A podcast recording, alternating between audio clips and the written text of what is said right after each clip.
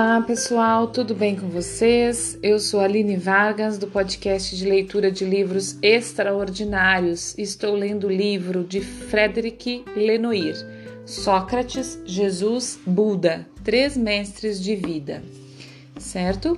Então a gente continua aqui no capítulo 10, é, na parte Tu és imortal, certo? Que nós começamos a ler. Não, desculpa, 11, capítulo 11.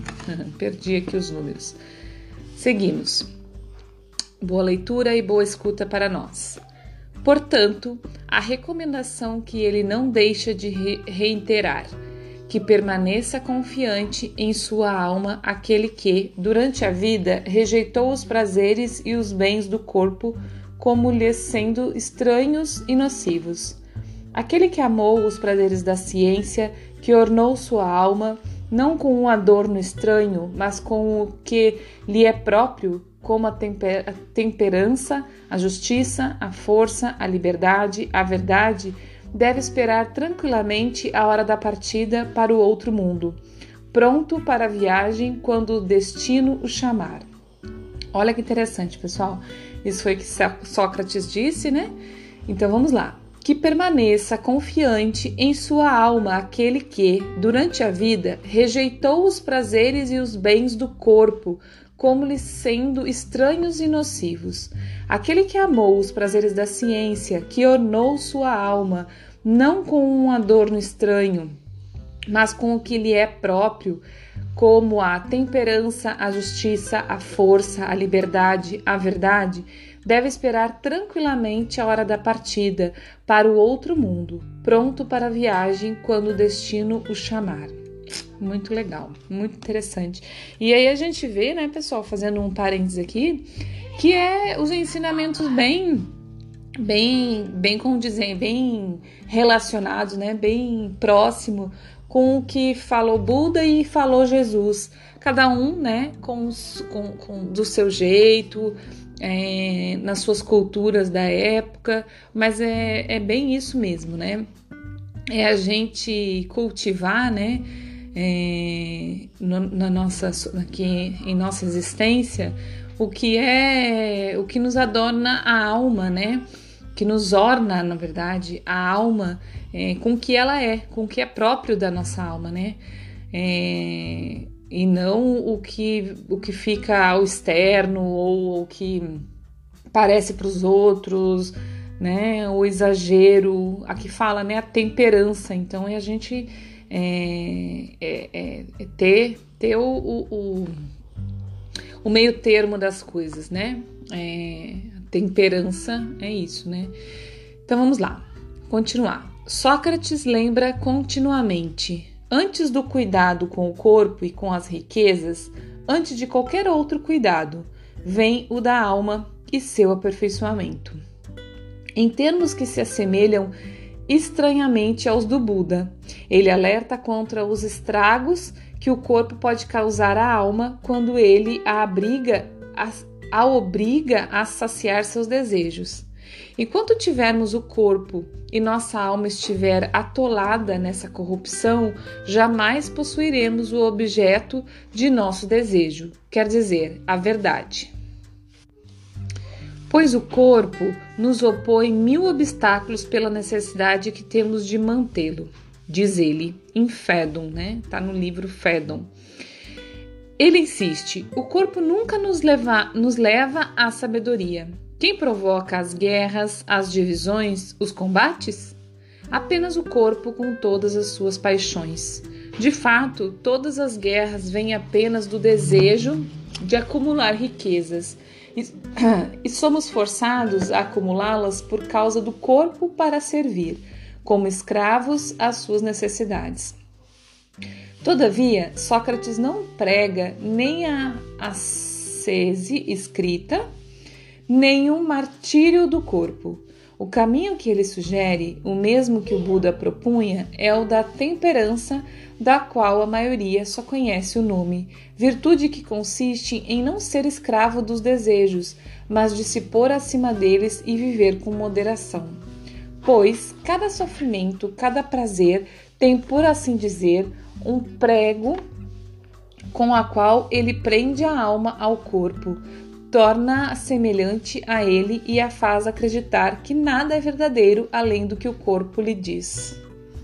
Sócrates volta igualmente ao tema dos renascimentos, da morte que nasce da vida e da vida que nasce da morte, como o sono nasce da vigília e a vigília do sono. Para Sebes, que manifesta algumas dúvidas, ele se apoia na tradição pitagórica e até mesmo órfica, uma tradição muito antiga que diz que as almas, ao deixar este mundo, vão, aos, vão para os infernos e que de lá voltam para este mundo e retornam à vida depois de terem passado pela morte. Os vivos não nascem senão dos mortos. Para ele, não se pode contradizer essas verdades. A modalidade dos renascimentos também não é fruto do acaso a das almas justas são melhores e as más piores, diz ele antes de explicitar explicitar melhor seu propósito. Se a alma se retira pura, sem nada conservar do corpo, como aquela que durante a vida não teve voluntariamente com ele nenhum comércio, mas, ao contrário, tendo-o sempre evitado e sempre se recolhido em si mesma, meditando, quer dizer, filosofando e aprendendo efetivamente a morrer, ela vai para um ser semelhante a ela, divino, imortal, cheio de sabedoria, junto ao qual ela goza de felicidade, liberdade de seus erros, de sua ignorância, de seus temores, de seus amores tirânicos e de todos os outros males ligados à natureza humana. Em compensação, se ela se retirar, se retira do corpo, manchada, impura, como aquela que sempre se misturou com ele, ocupada em servi-lo, possuída por seu amor, enfeitiçada por ele a ponto de só considerar real apenas o que é corpóreo, o que se pode ver, tocar, beber, comer, ou que serve aos prazeres do amor, ao passo que odiava, temia e fugia habitualmente de tudo que é obscuro e invisível, de tudo que é in, ininte, in, desculpa, de tudo que é ininteligível e do qual apenas a filosofia possui o sentido, ela sai desorientada pelas manchas corporais que a relação contínua e a união por demais estreita que teve com ele, só preocupada com ele, tornaram naturais. Então tá falando aqui, né, que a alma quando ela sai do corpo, né, conforme o entendimento deles aqui, é muito ligada ao corpo, né? Muito ligada ao mundo material, ao mundo terreno, ao, ao, aos prazeres do corpo, ela sai manchada, né? E impura. E assim ela é privada do contato com a pureza e com a simplicidade divina. Ele cita até mesmo alguns exemplos precisos de reencarnações possíveis. Aquele que amarra, aqueles que amarraram somente a intemperança intemperança, sem nenhum pudor, sem nenhuma medida, entram, entram possivelmente em corpos de asnos ou de outros animais semelhantes. Aqueles que só amarram a injustiça, a tirania e as rapinas vão animar corpos de, lo de lobos, de falcões. Os justos, os temperantes, conhecerão um destino mais feliz em corpos de animais pacíficos e doces ou em corpos humanos para dar nascimento a homens de bem. Mas a proximidade post-mortem com os deuses é oferecida apenas ao verdadeiro filósofo, aquele que renunciou a todos os desejos do corpo, não se entrega às paixões, não teme nem a ruína nem a pobreza, e cuja alma saiu do corpo com toda a sua pureza. Este percebe de fato que a força do laço corporal consiste nas paixões que fazem com que a alma, acorrentada a si mesma, ajude a estreitar sua corrente. Ele sabe que seus sentidos são cheios de ilusões e só lhe dão acesso ao sensível e ao visível. ao passo que somente sua alma vê o que é invisível e inteligível. O que caracteriza esse filósofo é trabalhar mais especialmente que os outros homens para separar sua alma do convívio com o corpo. E ele não pode temer a morte que o torna livre e liberto da loucura do corpo, apto para conhecer, enfim, a pureza, a pura essência das coisas. Sócrates se diz cheio de esperança diante da morte. Ele diz mesmo que vai para ela com grande volúpia, com esperança de nela encontrar bons amigos e bons mestres. Em sua vida, não atuou sempre com esse fim. Controlando todas as suas paixões com perfeita tranquilidade, tendo sempre a razão por guia, sem jamais abandoná-la? É uma pergunta, desculpa.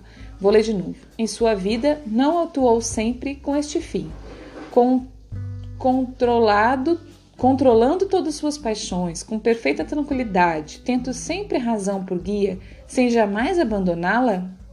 Por isso, depois da morte, sua alma, sua alma será ine, inelutavelmente entregue ao que é da mesma natureza dela liberta de todos os males que afligem a natureza humana. Faltando poucas horas para sua morte, Sócrates se arrisca a descrever o além que o espera.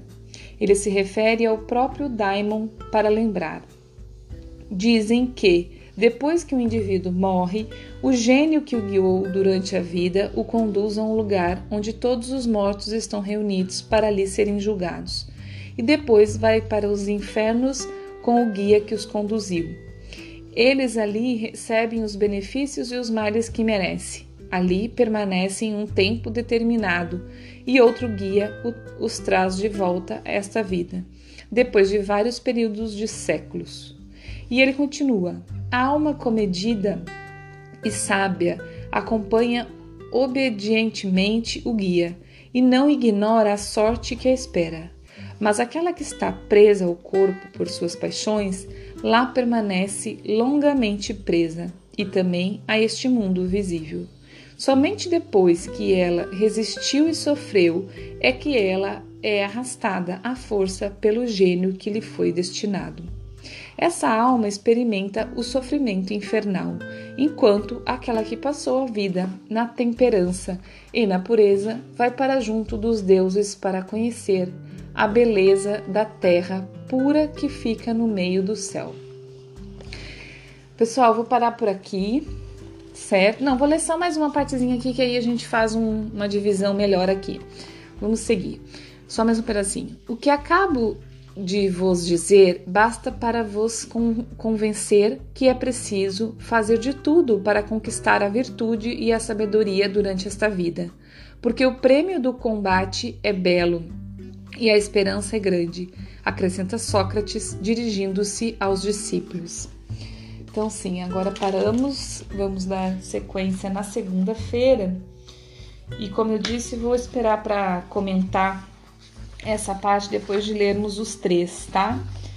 Tenho, quero comentar algumas coisas bem interessantes, mas vou esperar nós terminarmos de ler de Sócrates e depois de Jesus, para daí eu comentar essa parte, tá bom? Então por hoje é isso, pessoal. Um grande abraço, um maravilhoso fim de semana. Para quem está me escutando hoje, um lindo Dia dos Namorados. E vou falar uma coisa que eu publiquei lá nas minhas redes sociais, né? Que o amor, né? O amor é igual uma plantinha.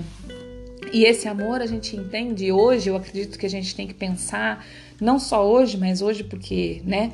É, foi intitulado este dia que a gente sabe muito que é comércio, né? É muito comércio esses dias, mas vamos, vamos aproveitar o dia de hoje para a gente pensar então nessa questão dos namorados. E não só namorados do, do, do sua esposa, seu esposo, seu namorado, sua namorada, né? De um outro, outro diferente de você, mas de você mesmo, né? É, eu acho que a gente tem que, primeiro, antes de mais nada, é, se enamorar por nós, né? é, ser nossos próprios namorados, namoradas, amar a nós mesmos. Isso é bem difícil em algumas situações. Às vezes as pessoas acham que se ama, mas não se ama nem um, um pedacinho de uma unha. esse, esse assunto, esse pensamento é bem importante, bem, bem, bem importante mesmo parar para pensar o quanto você se ama para daí você conseguir amar alguém, né? Para daí você conseguir. E aí, como eu tava falando, o amor é uma plantinha, né? É uma plantinha. E esse amor, tanto com a gente, como com os cônjuges, como com pai, mãe, filho e o que seja, né? É, todo dia a gente precisa regar, todo dia a gente precisa ver se tem sol, se tem sombra o suficiente, conforme é o tipo de, de cada um, né? A, o gosto de cada plantinha e é, limpar as ervas daninhas, podar quando é uma árvore. Então, como uma plantinha, é o amor, né? E o amor tanto nosso, como disse, como com as outras pessoas. E primeiramente o nosso, né? Primeiramente a gente precisa cultivar a nossa plantinha interna, plantar flores, plantar dentro de nós, né? É, cultivar este amor interno, o amor comigo mesmo, e depois a gente conseguir cultivar esses amores externos, porque a gente não consegue dar nada para os outros que a gente não tenha dentro de nós mesmos. Então, se a gente não tem amor por nós, a gente não dá amor para o outro. Muitas, muitas, muitas, muitas pessoas acham que amam o outro, mas na verdade não é amor, tá? É bem importante a gente parar para pensar sobre isso a gente tem um sentimento de posse, de controle, é, um sentimento de comodidade, de estar do lado do outro, mas amor mesmo é, a gente só dá se a gente tiver por, por, a gente, né? Por nós mesmos. Então a gente tem que começar a pensar isso, cultivar o amor interno, para daí a gente começar a, a, a pensar né, nesse amor externo, amor para o outro. E, e, e pensar como uma plantinha mesmo, tá bom, pessoal? Então eu desejo hoje um dia de cultivo de amor, como, de, né, como todos os dias, um fim de semana abençoado, é, com muito amor próprio para a gente conseguir dar mais amor aos outros, tá bom? Um beijo, bom dia, boa tarde, boa noite e muito obrigada.